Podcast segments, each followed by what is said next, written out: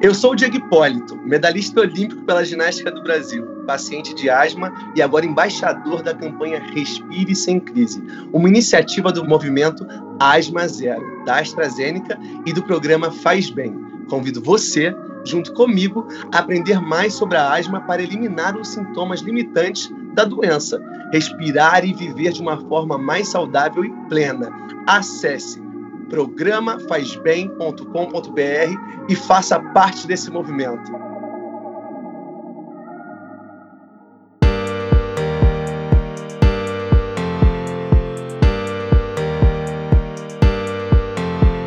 Seja muito bem-vindo a mais um episódio do podcast Respire Sem Crise um espaço para a gente conversar, trazer informações e tirar dúvidas sobre a asma.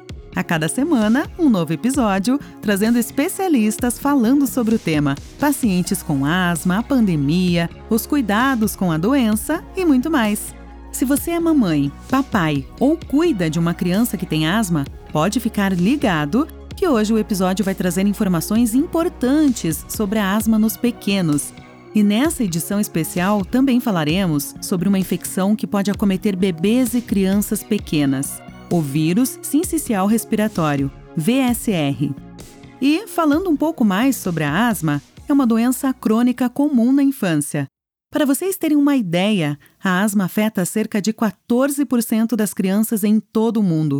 Além disso, mais da metade das pessoas com asma começa a ter os sintomas lá na infância. E para conversar com a gente sobre esse assunto, vou convidar a doutora Débora Chong, pneumopediatra, professora de pediatria da UFPR PUC Paraná e membro do Departamento Científico de Pneumologia da Sociedade Brasileira de Pediatria. Seja muito bem-vinda. Eu que agradeço a oportunidade de abordarmos aqui um assunto tão importante, tão relevante, que é a asma na infância, com tanta frequência dessa doença nessa faixa etária. Muito obrigada pelo convite.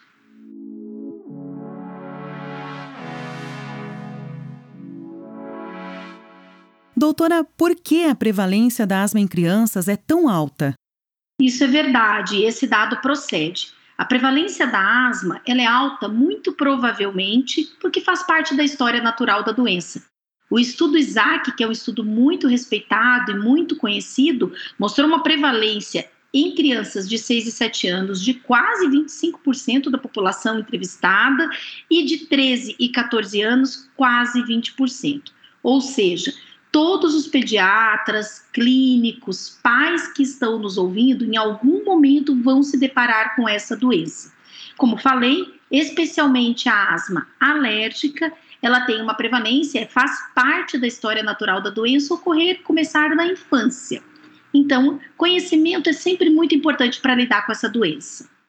E quais são os benefícios de seguir o tratamento de asma contínuo e os riscos quando não é feito de forma correta, conforme recomendação médica? A asma é uma doença muito sintomática, principalmente nos casos que têm gravidade moderada ou graves. Então, a criança com asma, ela vai ter sintomas ao brincar, não vai conseguir desenvolver seus, suas atividades físicas naturalmente. Muitas vezes, ir a uma festa e brincar com os amiguinhos pode ser um fator limitante para essa criança. E isso também causa muita angústia aos pais, principalmente aquelas crianças que têm sintomas noturnos, entre outros sintomas da doença. O tratamento utilizado de forma correta e contínua vai justamente tornar essa criança menos sintomática e, com isso, devolver a ela uma vida de qualidade. Então, a principal característica de melhora dos sintomas e melhora de qualidade de vida, ela está atrelada justamente ao tratamento correto e contínuo dessa doença. A gente sabe, doutora, que um dos principais desafios quando a gente fala de tratamento de asma para a criança é ter certeza de que ela está usando os dispositivos inalatórios corretamente. Doutora Débora, você tem algumas dicas para ajudar os nossos ouvintes? É muito importante esse tópico, é muito importante. Quando a gente fala de tratamento de asma, o tratamento de escolha é usar o medicamento tópico, ou seja, pela via inalatória porque aí você tira os efeitos colaterais ou diminui muito os efeitos colaterais, os efeitos adversos do medicamento, e você consegue que o medicamento haja onde ele precisa agir, que é dentro do pulmãozinho da criança. Só que, para que esse medicamento chegue direitinho dentro do pulmãozinho, a gente vai precisar utilizar de um dispositivo inalatório. E nem sempre esse uso é fácil. É muito importante os pais que estão nos ouvindo, os médicos que estão nos ouvindo, se atentarem para esse detalhe, que ele não é só um detalhe. Né? Então, escolher o dispositivo certo, aquele que é mais adequado para a idade da criança, orientar muito bem o uso desse dispositivo, é, demonstrar nas consultas, rever a cada consulta se essa criança está utilizando ou não, está muito atento a essa questão do uso, da escolha e do uso adequado do dispositivo inalatório.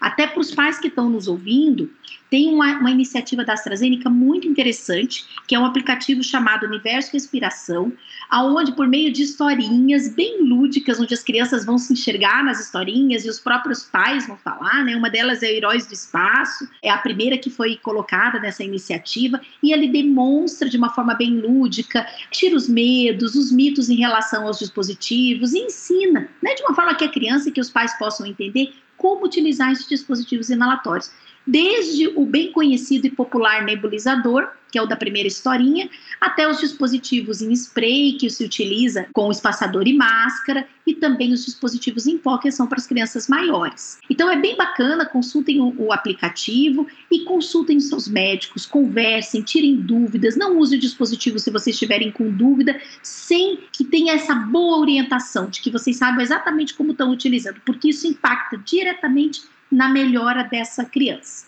Sabemos que o uso de corticoides podem gerar uma certa preocupação para as mães, pais e cuidadores. No entanto, eles são muito importantes para o tratamento da asma, não é, doutora?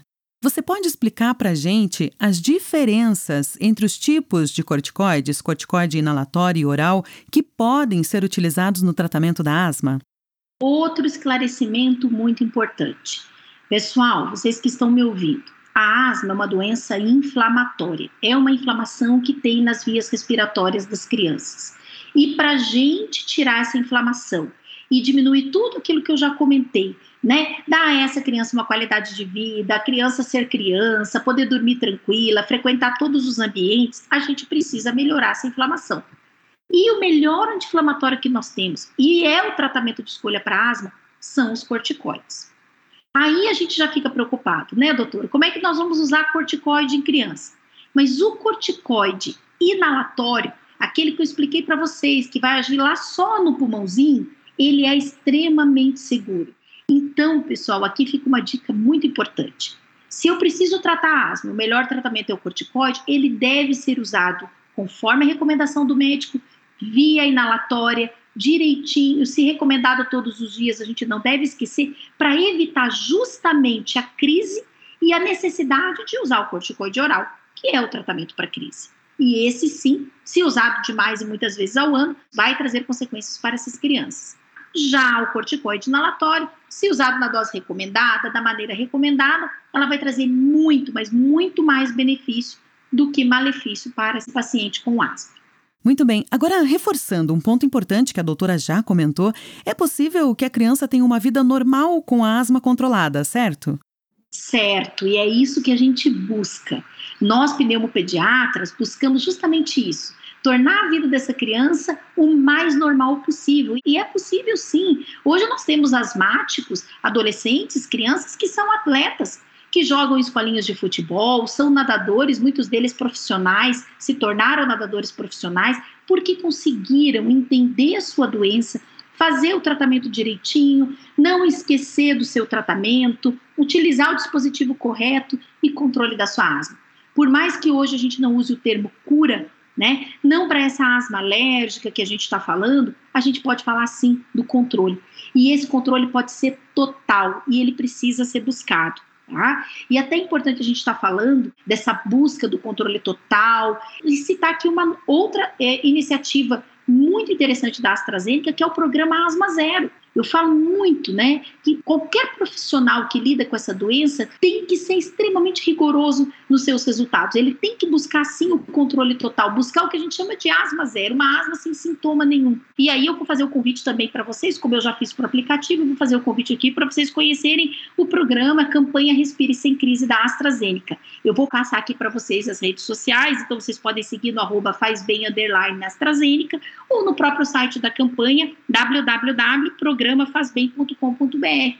E lá tem vários materiais que são postados, muita coisa interessante para vocês se informarem, porque o objetivo é esse. A gente tem que ser incansável no objetivo do controle da asma. Agora, antes de encerrar o nosso bate-papo, vamos falar de outro assunto importantíssimo: o vírus sincicial respiratório, VSR. O vírus sincicial respiratório é um microorganismo que causa infecção das vias respiratórias, podendo atingir crianças e adultos. No entanto, os bebês com menos de seis meses, prematuros, os que sofrem de doença pulmonar crônica da prematuridade ou de doenças cardíacas congênitas, são mais propensos a adquirir a forma grave desta infecção. Doutora Débora, pode nos contar um pouco sobre essa doença, quais os sintomas e como é feito o diagnóstico? O vírus sincicial respiratório é realmente um vilão para esse grupo de crianças que você comentou especialmente os menorzinhos, os que têm menos de três meses, ou até mesmo os menores de seis meses de idade, os que têm broncodisplasia, os cardiopatas e os prematuros. A doença que esse vírus causa nessas crianças, é, na maior parte das vezes, é uma infecção da via aérea inferior chamada bronquiolite viral aguda. E o diagnóstico, gente, é clínico.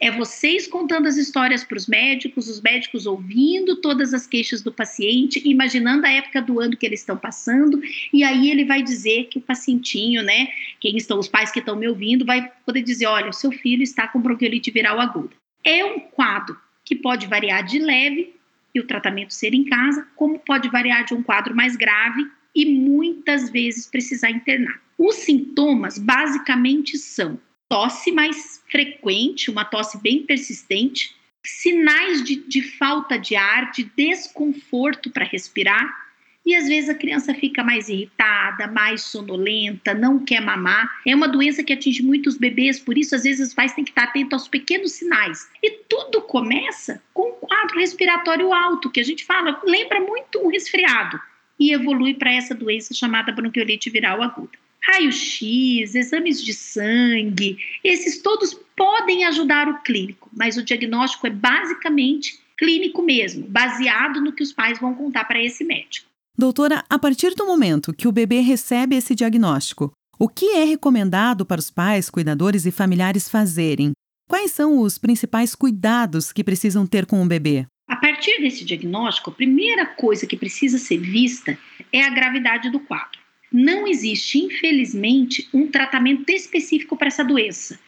Ah, doutor, então meu filho, o médico comentou comigo, conversou comigo e disse que ele pegou o vírus social respiratório e que está fazendo uma bronquiolite. Não tem um xarope, um remédio, um antiviral ainda. Ainda não existe isso no nosso mercado, no mundial. Então, o tratamento da bronquiolite, se ela for leve e que poderá tratar em casa, o tratamento vai ser hidratar essa criança, manter a amamentação e observar sinais de pior. Se essa criança for hospitalizada, o tratamento hoje mais preconizado é ofertar oxigênio e também manter a hidratação, né? Observar e cuidar com a alimentação. É mais voltado mesmo para o oxigênio nas crianças internadas. E o que fazer para prevenir essa infecção? Muito importante esse ponto, uma vez que nós já comentamos que não há um tratamento específico para o vírus social respiratório e nem para a entidade que ele provoca nas crianças, que é a bronquiolite viral aguda. Então, a palavra prevenir é a palavra-chave. A principal prevenção, para quem nos ouve, é a prevenção primária. Aquilo que nós aprendemos agora na pandemia o cuidado de evitar aglomerações, o uso do álcool 70, a lavagem de mãos. Como nós estamos falando de bebês muito pequenos, pessoal, é muito importante que esses bebês fiquem protegidos, especialmente os bebês muito pequenos que compõem o grupo de riscos, prematuros, as crianças com broncodisplasia e os cardiopatas. essas crianças precisam ser muito cuidadas nos dois primeiros invernos, nos dois primeiros anos de vida, para evitar o contato com o vírus social respiratório.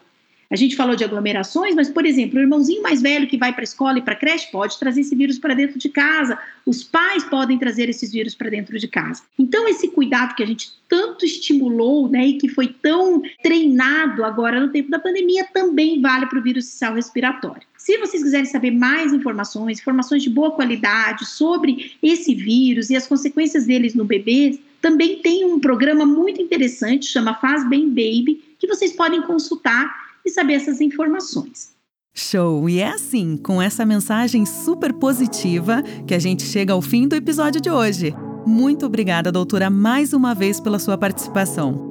Eu que agradeço a oportunidade de falar de dois assuntos muito importantes e lembrar, né, com uma mensagem bem otimista de que a asma tem tratamento e de que a gente deve buscar incansavelmente o controle total.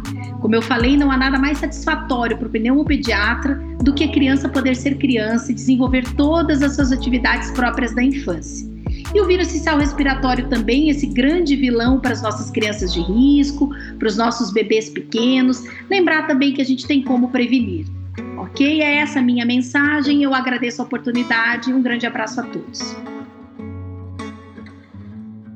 Ah, e lembre-se sempre de se manter informado, tirar todas as suas dúvidas.